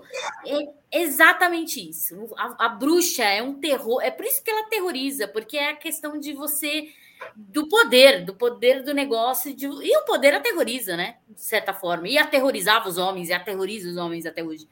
Então, assim, um monte de camadas também tem é, escondidas nesse filme que você vai analisando e vai vendo nuances, fala, puta, olha que demais, a criança, ela não quer criança, a criança some, pegar a criança, putz, será que, que matou a criança, será que não matou? Será que, meu, é sensacional, ela se libertar daquela coisa da, da família opressora, da família, né, que, que era, para mim o terror era aquela família, aquela família para mim é ah, o grande terror é. do filme, é, pelo amor de Deus, né, e então assim, fica aí a dica da Bruxa, que foi o filme que que mostrou ao mundo a, a, a atriz lá, esqueci o nome dela, Anna Taylor-Joy. É, Anna Taylor-Joy.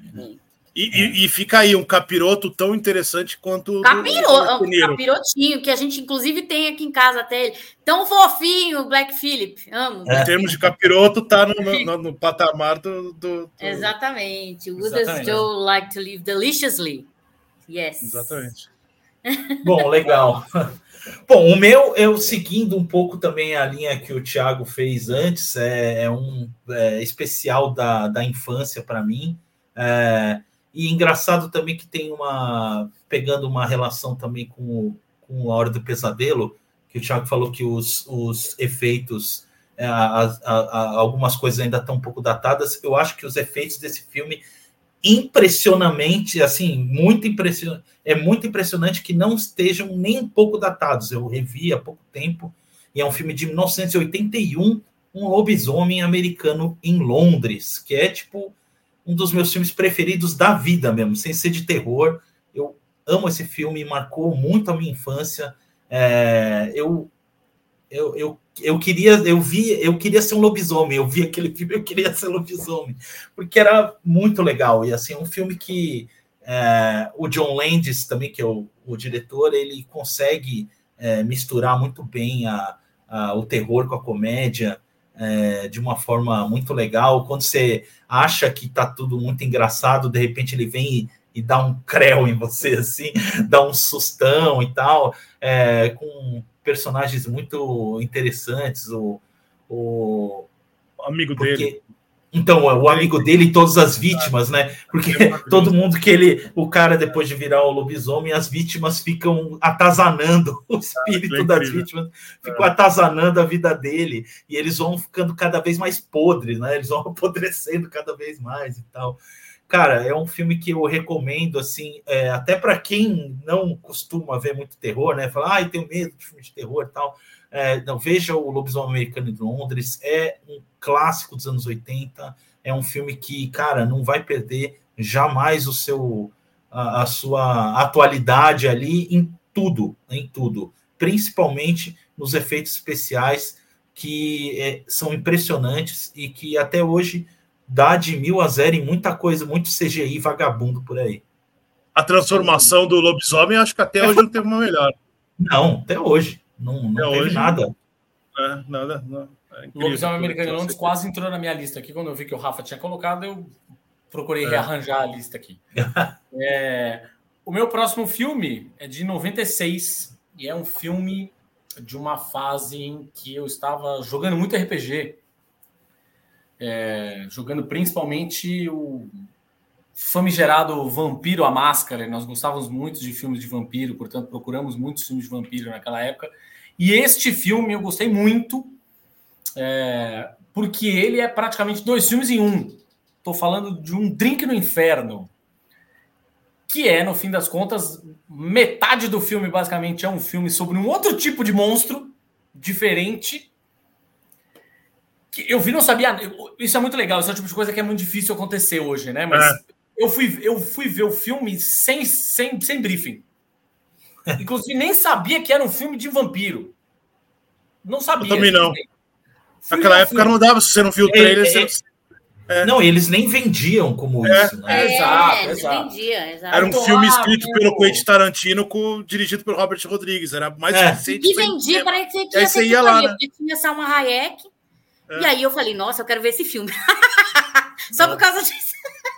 Maravilhoso. Aí tá lá, não sei o quê, aquela primeira, aquele, aquela primeira metade do filme, os dois escroto pra caralho, o George Clooney e o Tarantino, não sei o quê, blá, blá, beleza.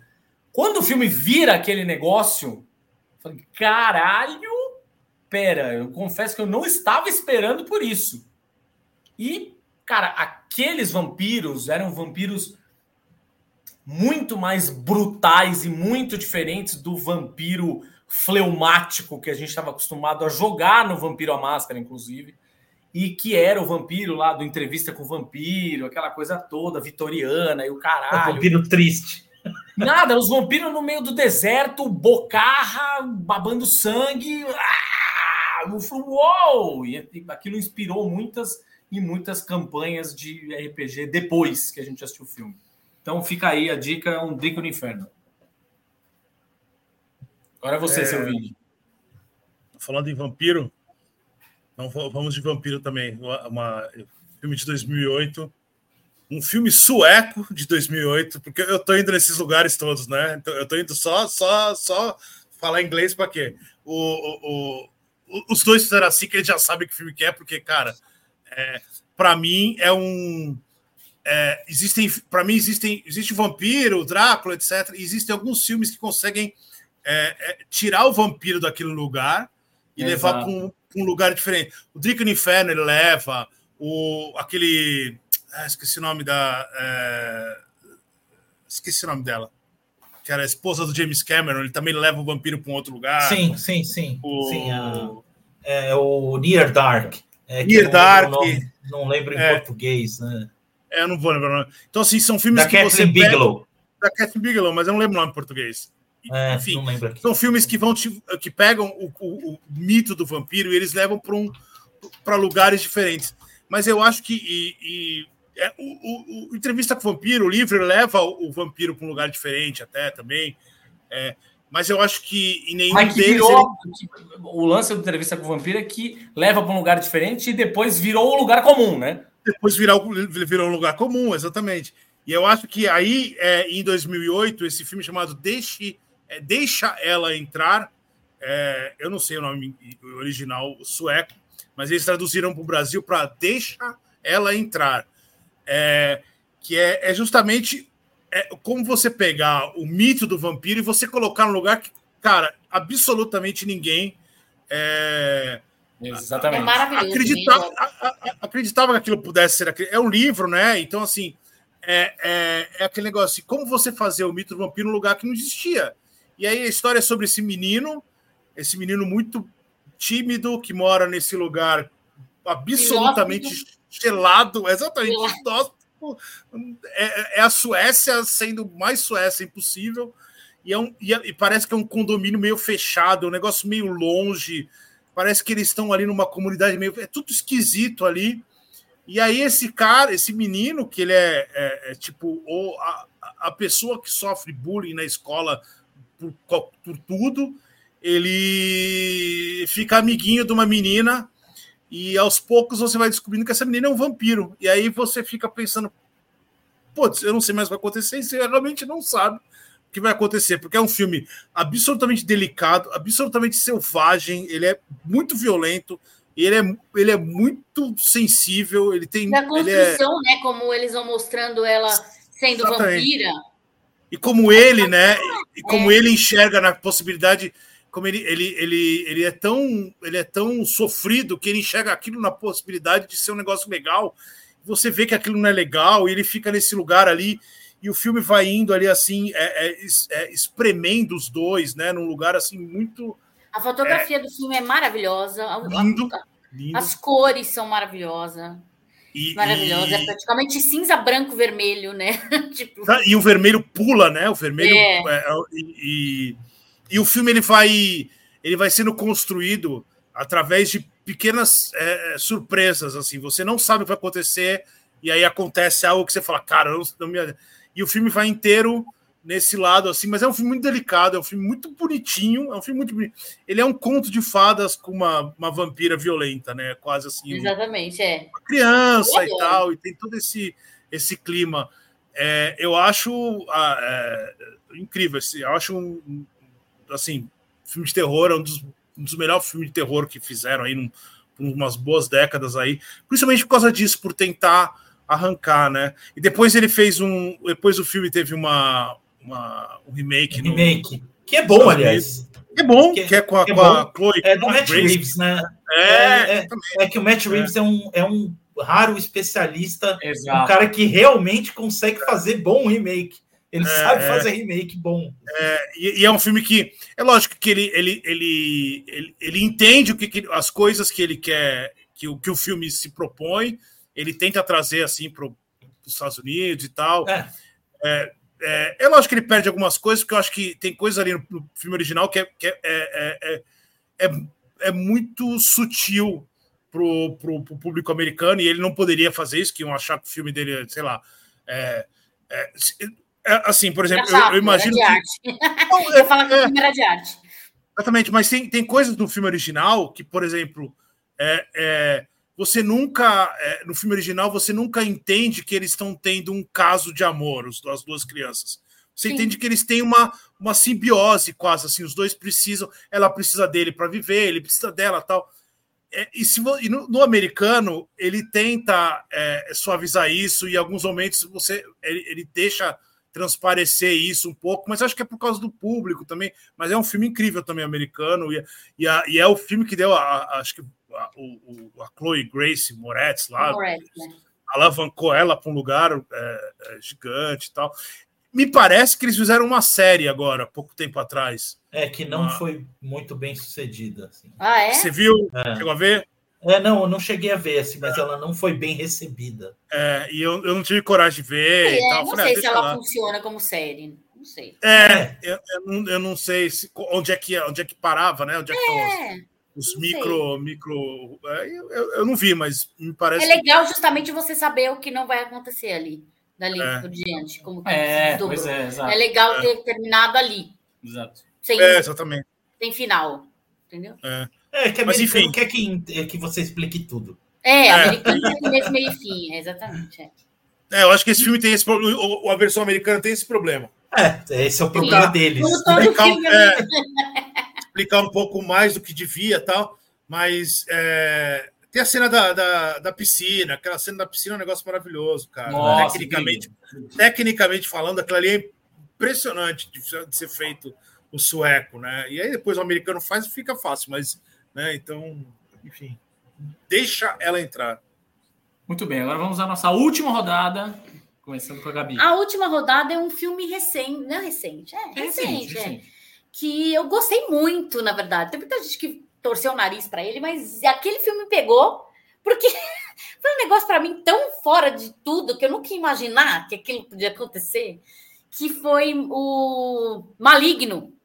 Ah, eu, muito bom. Eu gostei adoro. pra caralho de Maligno. Adoro, adoro. Pra caralho. Muito bom. Também é um filme cheio de camadas aí que você não sabe o que é real, o que não é, se, aquilo foi inventado, se não foi inventado, se é. É muito legal. Se a menina é psicopata, se não é psicopata. É muito legal. Eu amei esse filme. Eu não sei se ele está em algum lugar. Ah, hoje acho que está no é, HBO Max, é o Warner. Tá, né? ah, é. É, é, ele, tá na, tá, ele tá na. Mas também está no, no Prime Video, se eu não me engano, viu? Olha, Deixa eu ver aqui. Eu Assistam tá Maligno, que é um filme realmente surpreendente. Me surpreendeu. Um dos poucos filmes de terror que eu vi ultimamente que me surpreendeu. Falou: Caraca, muito bom esse filme. Assista. É, dá uma. É, dá uma... É, a gente... Max e Prime Video. Ah, é, tá a gente tá. Inclusive, é um filme que acho que dessa lista aqui talvez seja um dos poucos que a gente, inclusive, recomendou aqui é, no Imagina Pega no Olho, né? Que a gente viu junto, enfim, tava no meio da pandemia. Então. Eu acho que teve um pessoal que não, não embarcou no filme. Sim. Não embarcou ah, na referência, é. não embarcou é. no que. E aí perdeu um pouco o filme, assim, porque achou exagerado. Mas é exagerado, é para ser exagerado. É, pra ser exagerado. É, exatamente. É, o pessoal ah, meio que. É, é. Ele vem Ai, da gente, origem dos diálogos, né? Ele diálogo, vem da origem do diálogo, que, pô, é, afetação, exagero na máxima potência. Se você. É. aquele negócio que até falei antes, mano a pessoa entra para ver um filme de terror querendo ver uma coisa super verossímil, não sei o que lá tal, tá, cara, aí nunca que ela vai achar uh, vai achar o Maligno a pior coisa que ela já viu na vida. É, assim. e, e, é. e, e, perderam, né? Uma, eu acho muito legal como ele faz o. É, ele usa o guialo para para esconder o filme, né? Ele quer, ele usa os subterfúgios do gênero para esconder a, a a surpresa. Eu acho incrível. É, assim, é então. É, porque ele não usa, diferente do diálogo, né? Que é. sempre é aquela é. perspectiva da primeira pessoa, né? É. Que você nunca viu o assassino, só vê a mão dele. Nesse caso, ele fez um, ele fez um truquezinho aí para é. colocar isso. Nossa, eu amei, incrível, amei, é. amei, amei, amei. Assistam. Vai lá, Ótimo. Rafa, eu vou fechar a minha lista com o meu o filme mais recente dela, que é de 2014 é, que eu, é um filme que eu adorei assim desde que eu vi, porque eu vejo como um filme que conseguiu inovar dentro de um. Acho que qualquer gênero do cinema, né? Quando você consegue inovar, é uma coisa que eu acho demais, porque cada vez parece que fica mais difícil e tal. E esse filme é Corrente do Mal. É um filme. É um pouco divisivo. Tem gente que não, que não pega a parada do filme e tal. Saiu é... da minha lista porque eu vi a tua, hein? Ah, pois é, cara. É um não, tá que... ótimo. Eu vi na tua, falei, não, deixa lá, porque só pode só precisa lembrar dele. Não, e, mas ainda bem que, é, como é. ele não é europeu não, ou fora dos Estados Unidos, né, não entraria na sua lista. É... Como ele não é metido a besta? não, não, que é isso. Você, você não, eu não sou metido a besta. Mas a minha lista foi, meti, foi, foi metida a besta de verdade. De, eu não acho de jeito nenhum, mas vamos ver. É, então, Corrente do Mal é um filme que, assim, eu, é engraçado até linkar com alguma coisa, outra coisa que o Thiago falou, é que ele, ah, eu curto ver os adolescentes se ferrando, não sei o que lá, né? E, e, e os adolescentes sempre tiveram muito presentes no terror, porque Exato. não tem um, não tem uma época mais propícia para se sentir terror do que a adolescência, né? A adolescência é um terror. Você, você passa por todo tipo de, de coisa aterrorizante, é uma transformação ali. E eu acho que o Corrente do Mal, o, o David Robert Mitchell, né, o, o, o, diretor, que depois não fez nada de grandes coisas, é, ele conseguiu captar de uma forma muito legal essa passagem da adolescência como o objeto do terror. É, muita gente é, associou o filme à, à, questão da AIDS, né? Porque a história do filme é uma menina adolescente tal, transa com um garoto que ela conheceu, pá, não sei o quê.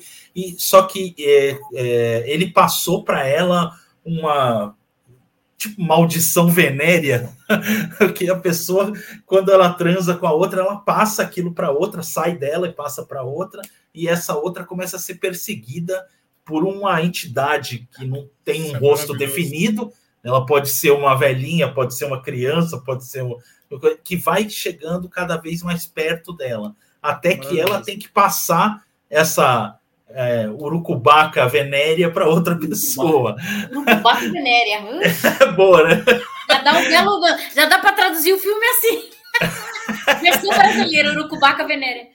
E aí muita gente ligou a questão da AIDS e tal. Eu, eu acho, é claro, é uma, é, uma, é uma interpretação que você pode fazer, mas eu acho que é até mais é, é, abrangente do que isso. Eu acho que é a adolescência em si mesmo. É, é você tá passando por aquela, por aquela, todos aqueles, todas aquelas coisas novas e tal, e tendo que dividir aquilo com pessoas que estão passando aquilo também, e, é, e que se transforma né, numa corrente maligna. Né? Eu, cara, eu curto demais esse filme, eu acho que é da, da, da nova geração aí dos últimos anos, é um dos meus filmes de terror preferidos, se não o preferido, mas tem alguns bons também, não vamos também falar que só filme antigo, né? Tem muito filme bom, novo, é, e porra, tá nessa lista aqui, muitas coisas novas e boas. Mas eu acho que ele deu uma inaugurada. Eu considero ele o, o, o o que inaugurou essa nova onda aí de filme de terror, assim, esse, esse olhar, né? Que as pessoas começaram a olhar para o filme de terror. Eu acho que o primeiro é esse. Eu, eu considero Corrente do Mal o primeiro, assim. Eu acho fenomenal esse filme. É, fenomenal mesmo. Adoro. Bom, o meu último da minha listinha aqui é, usando uma expressão que o Rafa já usou, é, é um dos meus filmes favoritos da vida, ponto. Não necessariamente filme de terror filmes favoritos da vida, ponto. Que é um filme. Muita gente pode dizer que ele é muito mais uma comédia do que um filme e eu, de terror, e eu concordo. Acho que pode, pode ser talvez muito mais uma comédia. Porém, eu acho um filme absolutamente maravilhoso, que é dirigido pelo Edgar Wright, que é Todo Mundo Quase Morto.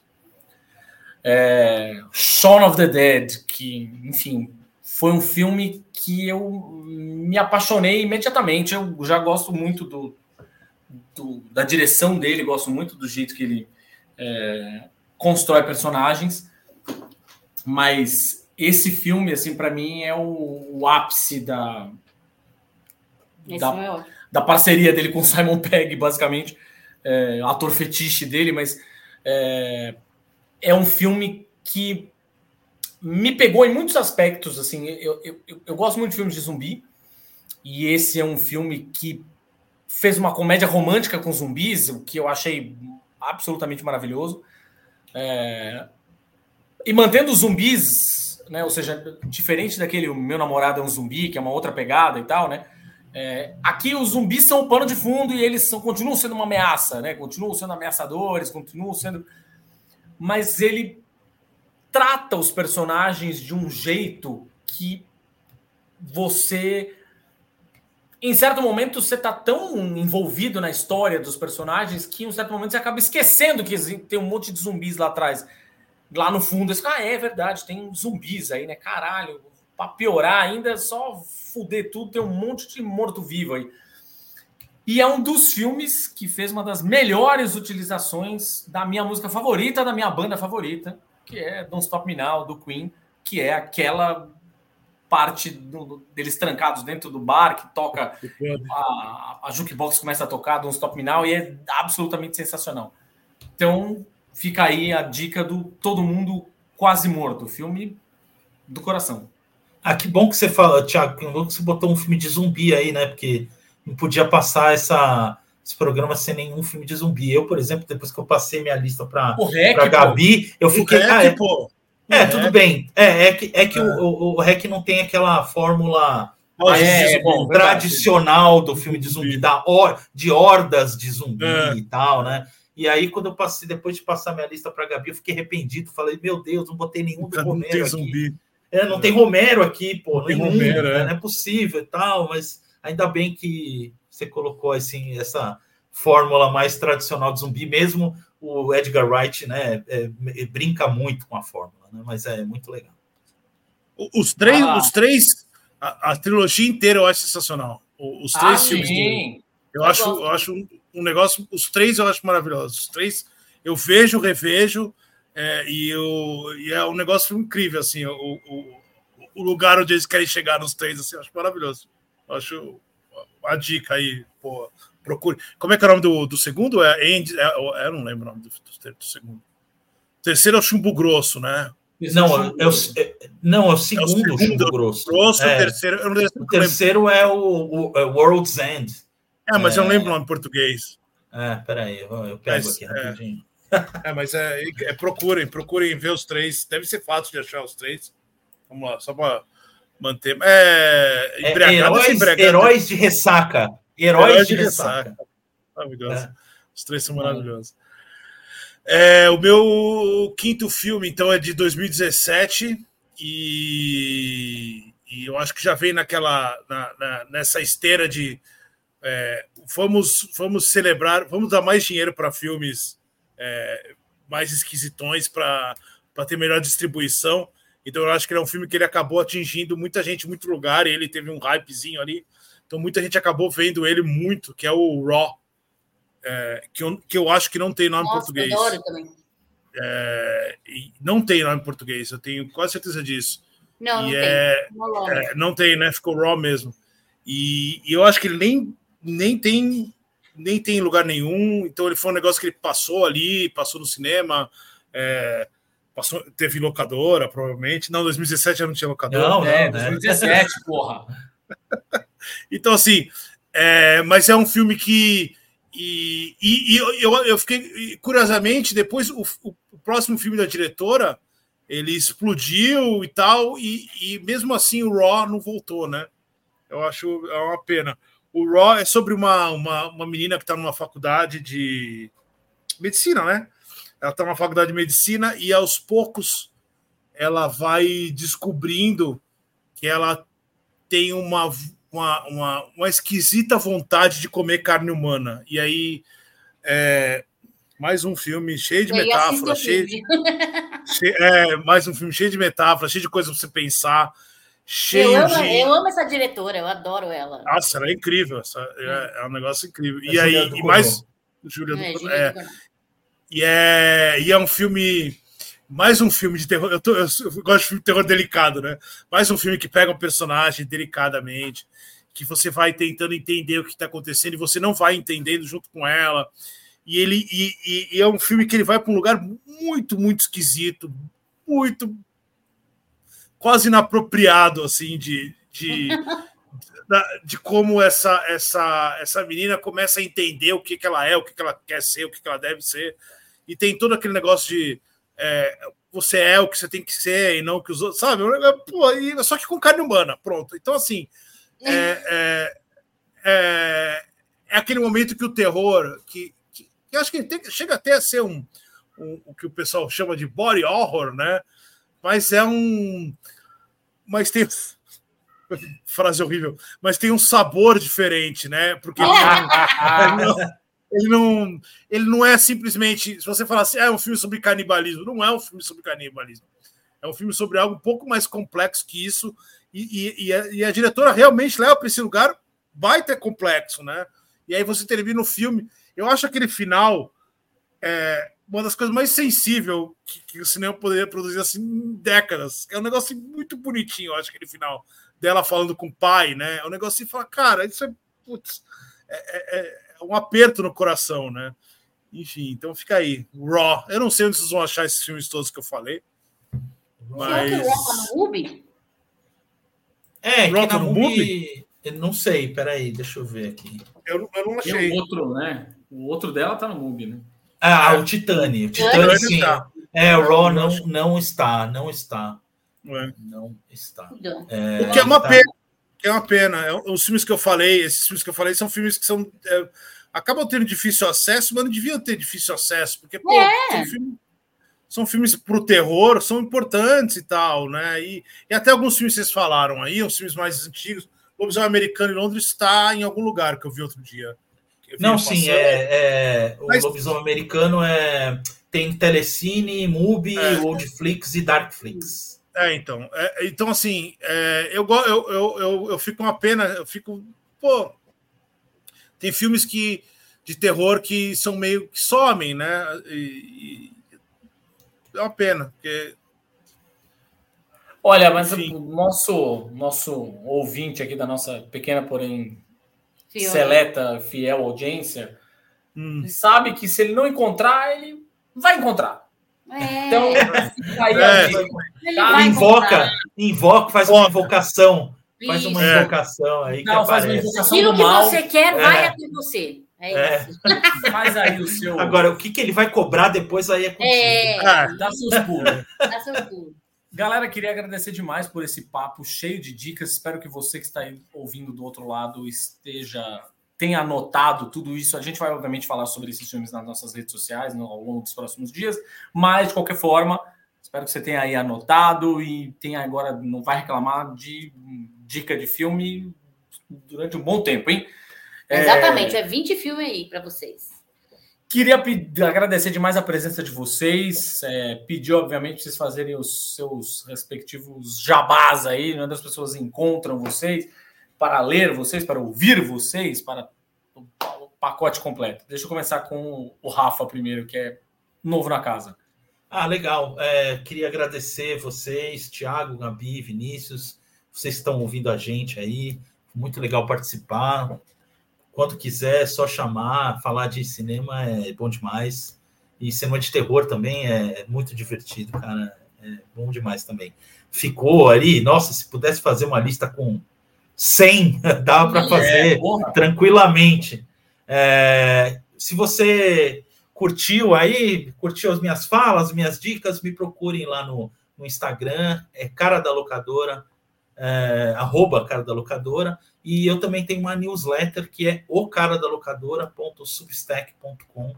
É, pode se inscrever lá, é de graça, você não paga nada. É, e é isso. Espero que vocês tenham gostado das nossas dicas. E é só me chamar que estamos aí. Beleza. Fala, Vini. É, é, primeiro de tudo, agradecer vocês todos aí, agradecer a Gabi, o Thiago. Foi um prazer conhecer o Rafael. É, vou seguir, vou, vou, procurar você nos lugares aí. É, Legal. Reivindicar aqui a parte 2 desse programa já, já fica aí. Estamos esperando pela parte 2. E se quiser me achar, é, procura www.cinemaqui.com.br. Tem tudo que eu escrevo, tá lá. E aí procura Cinema Aqui oficial em tudo quanto é lugar, até nos lugares esquisitos. Pode procurar lá, talvez apareça. Os é... não vou ficar dando falando dessas redes sociais, mas procura lá. Vai que tem uns packs aí para você. E, e aí, arroba Vini Sevieira, se quiser me procurar no, no Twitter, que eu vou continuar falando no Twitter. Mas é cinema aqui para todo lado. E toda semana tem o nosso podcast lá para o pessoal escutar. Tem as atualizações das críticas do, dos filmes. Enfim, procura a gente. Tamo junto. Oh, mas é cinema aqui com QU ou com KI? QUI, cinema ah. aqui. Eu ia. Vou procurar Boa. aqui. Gente, valeu demais. Obrigada, e até a próxima. Quem sabe a gente não grava outras aí com outros, outros temas. Outros gêneros. É. Boa, boa. Vamos, vamos pôr aí uns gêneros e a gente. Boa. Filme com comida. Ô, louco. Ah, adoro. adoro. Adoro também. Boa. Já fica aí. Já, já coloca o Raw na lista. Já traz de volta a lista. Falou, cara. galera. Beijo. Tchau. Tchau. Dicas culturais. Tá bom, agora com as dicas culturais, assim, a gente. É, o grande assunto da semana, no fim das contas, foi a gente discutindo uma porrada de filme. Então, assim, esperamos que você tenha anotado aí todas as dicas que ficaram. É, mas a gente não poderia deixar de ter o nosso bloco assuntos da semana aqui, é, dicas da semana, perdão. É, e este bloco, obviamente, a gente começa com um filme que não é um filme de terror, muito pelo contrário, é uma comédia chamada Bottoms. Bottoms que ainda não está disponível, tá? Em nenhuma plataforma de streaming, já avisos de, de, antemão. Foi um hit absolutamente inesperado lá fora, nos Estados Unidos. Quando caiu aqui nas redes sociais, o boca a boca chegou ao Brasil, ficou todo mundo enlouquecido para assistir. A gente assistiu porque a gente sabe formas de assistir. Porque caiu o caminhão.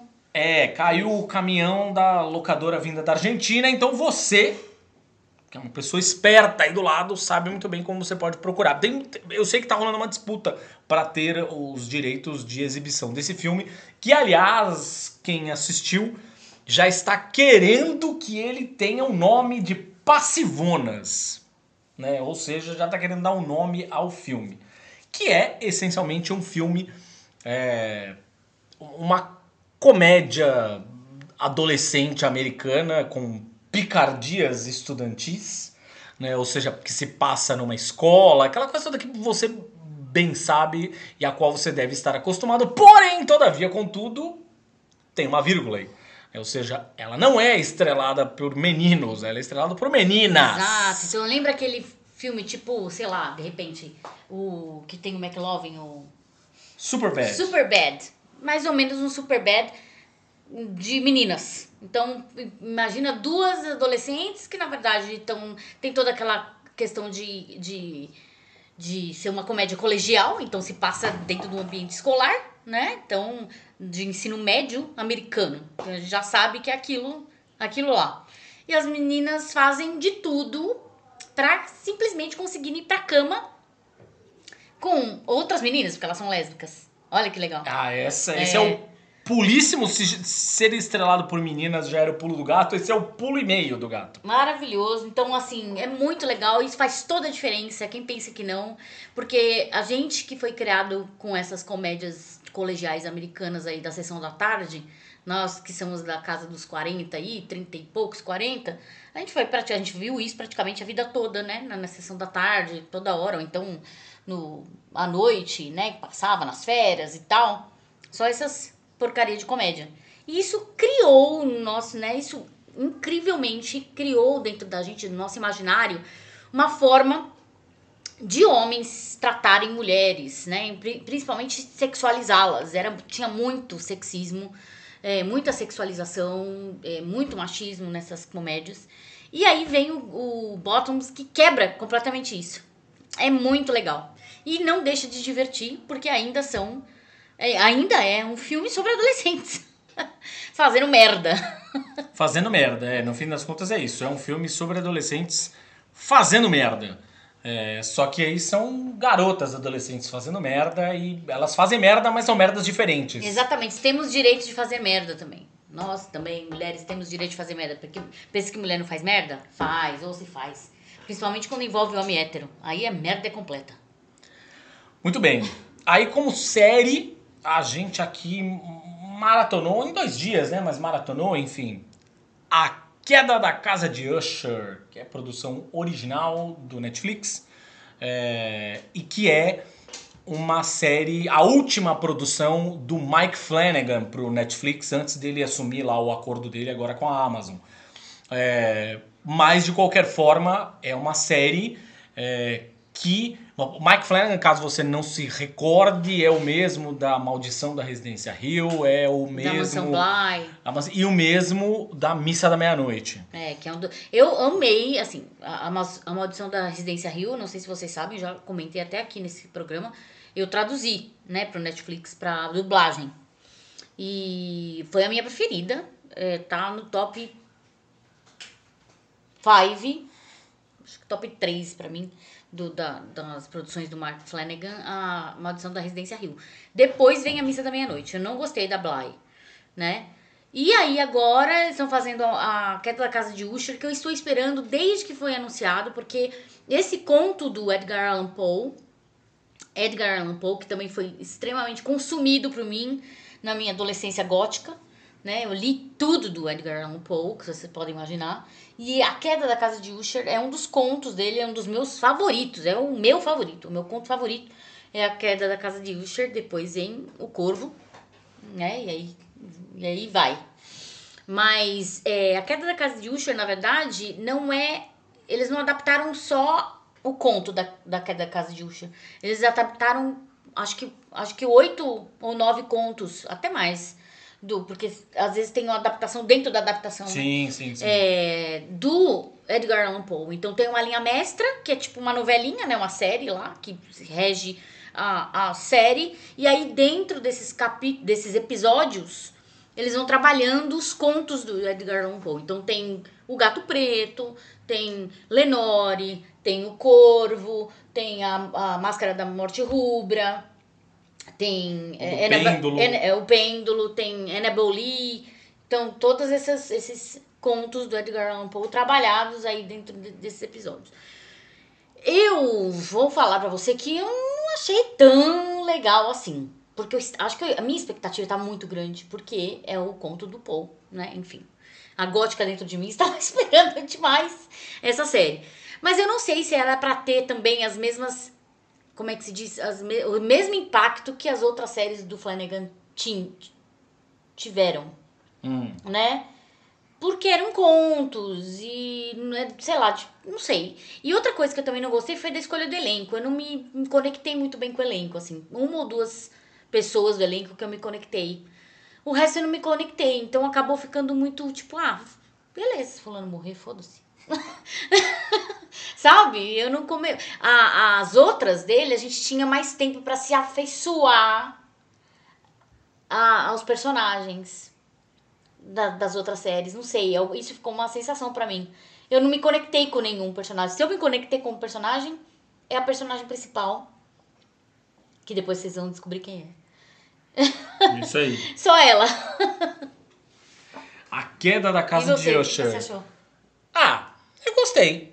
Mas assim, não achei sensacional, não é uma série de terror, como muita gente disse, ou seja, é muito diferente da Mesa da Meia-Noite, né? Ou seja, a pegada é muito outra. É, mas no geral eu gostei, não achei brilhante, sensacional, nem nada, nem nada do, do- gênero, mas eu acho boa até como ponto de partida para quem eventualmente vá se interessar talvez pela obra do Edgar Allan Poe.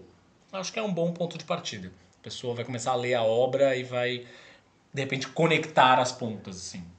Tá lá no Netflix, temporada completa já, pode assistir de cabo a rabo.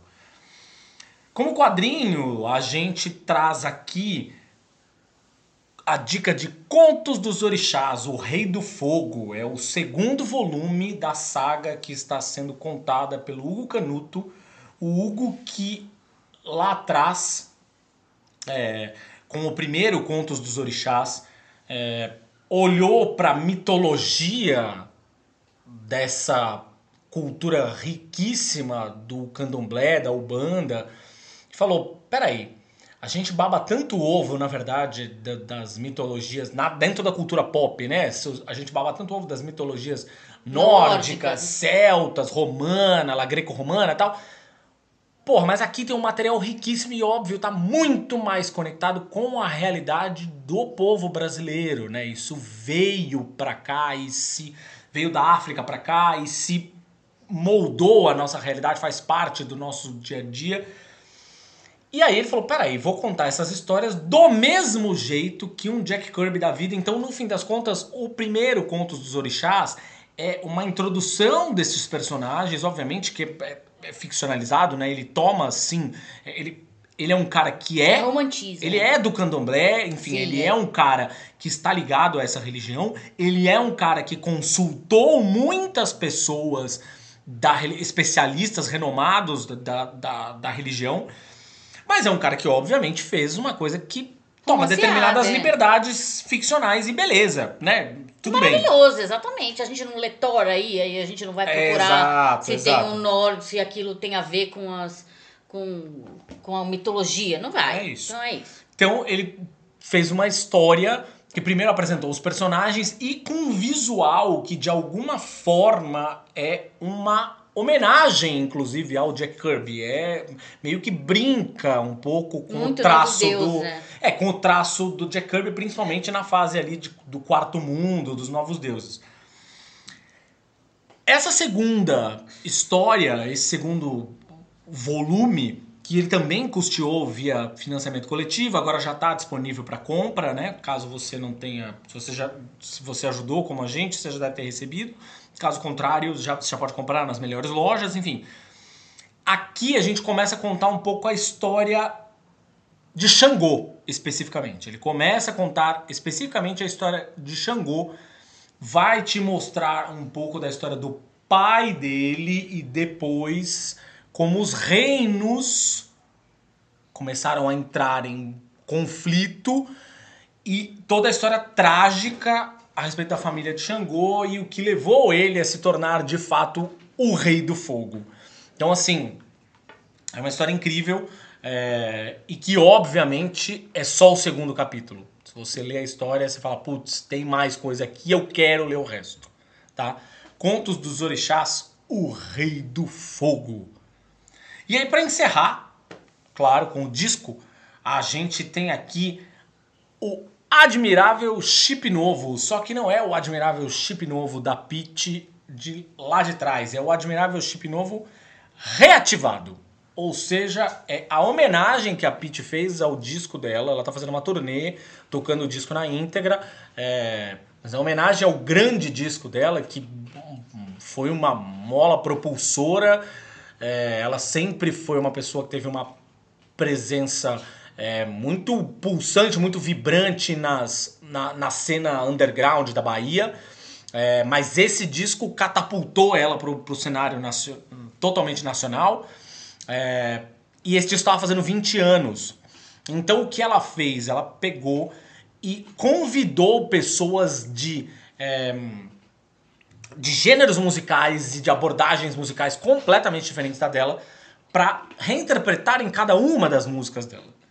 Então, assim, a gente tem desde Pablo Vittar fazendo uma versão quase tecnobrega de Equalize, a gente tem Ney Mato Grosso tocando Máscara com a sua pegada MPB incrível. A gente tem Emicida, tem Sandy, tem a Cell, tem o Planet Ramp, tem o Criolo, cada um deles fazendo uma música com o seu reinterpretando as músicas da Pete com o seu olhar. É, Cara, eu achei muito legal. Muito, muito, muito legal. Porque é uma. É exatamente a ideia. Teve muita gente que ah, não, mas veja bem, porque Pablo, não sei o que. Justamente por isso.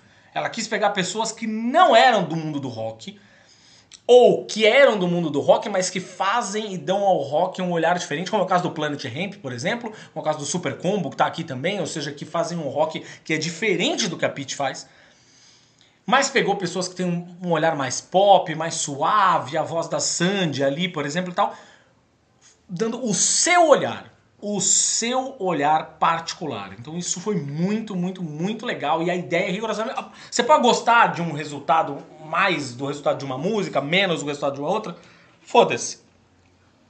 Funcionou super bem para a ideia que ela teve. Então é, estamos falando do admirável chip novo reativado. Já está lá em todas as plataformas. Obrigado por ouvir mais este episódio do Imagina se Pega no Olho. Você escuta esse podcast em tudo quanto é feed possível. Estamos no Spotify, no Deezer, no Google Podcasts, no Apple Podcasts, na Amazon Music, é só escolher. Ah, é, e também a gente está no Orelo, que é aquela plataforma que inclusive paga a gente a cada play que vocês dão por lá. Ajuda nós a ampliar ainda mais o trabalho por aqui, investido em vídeos, newsletter, o pacote completo de conteúdo. Não deixa de seguir também as nossas redes sociais. A gente está no Instagram, no Facebook e no Twitter.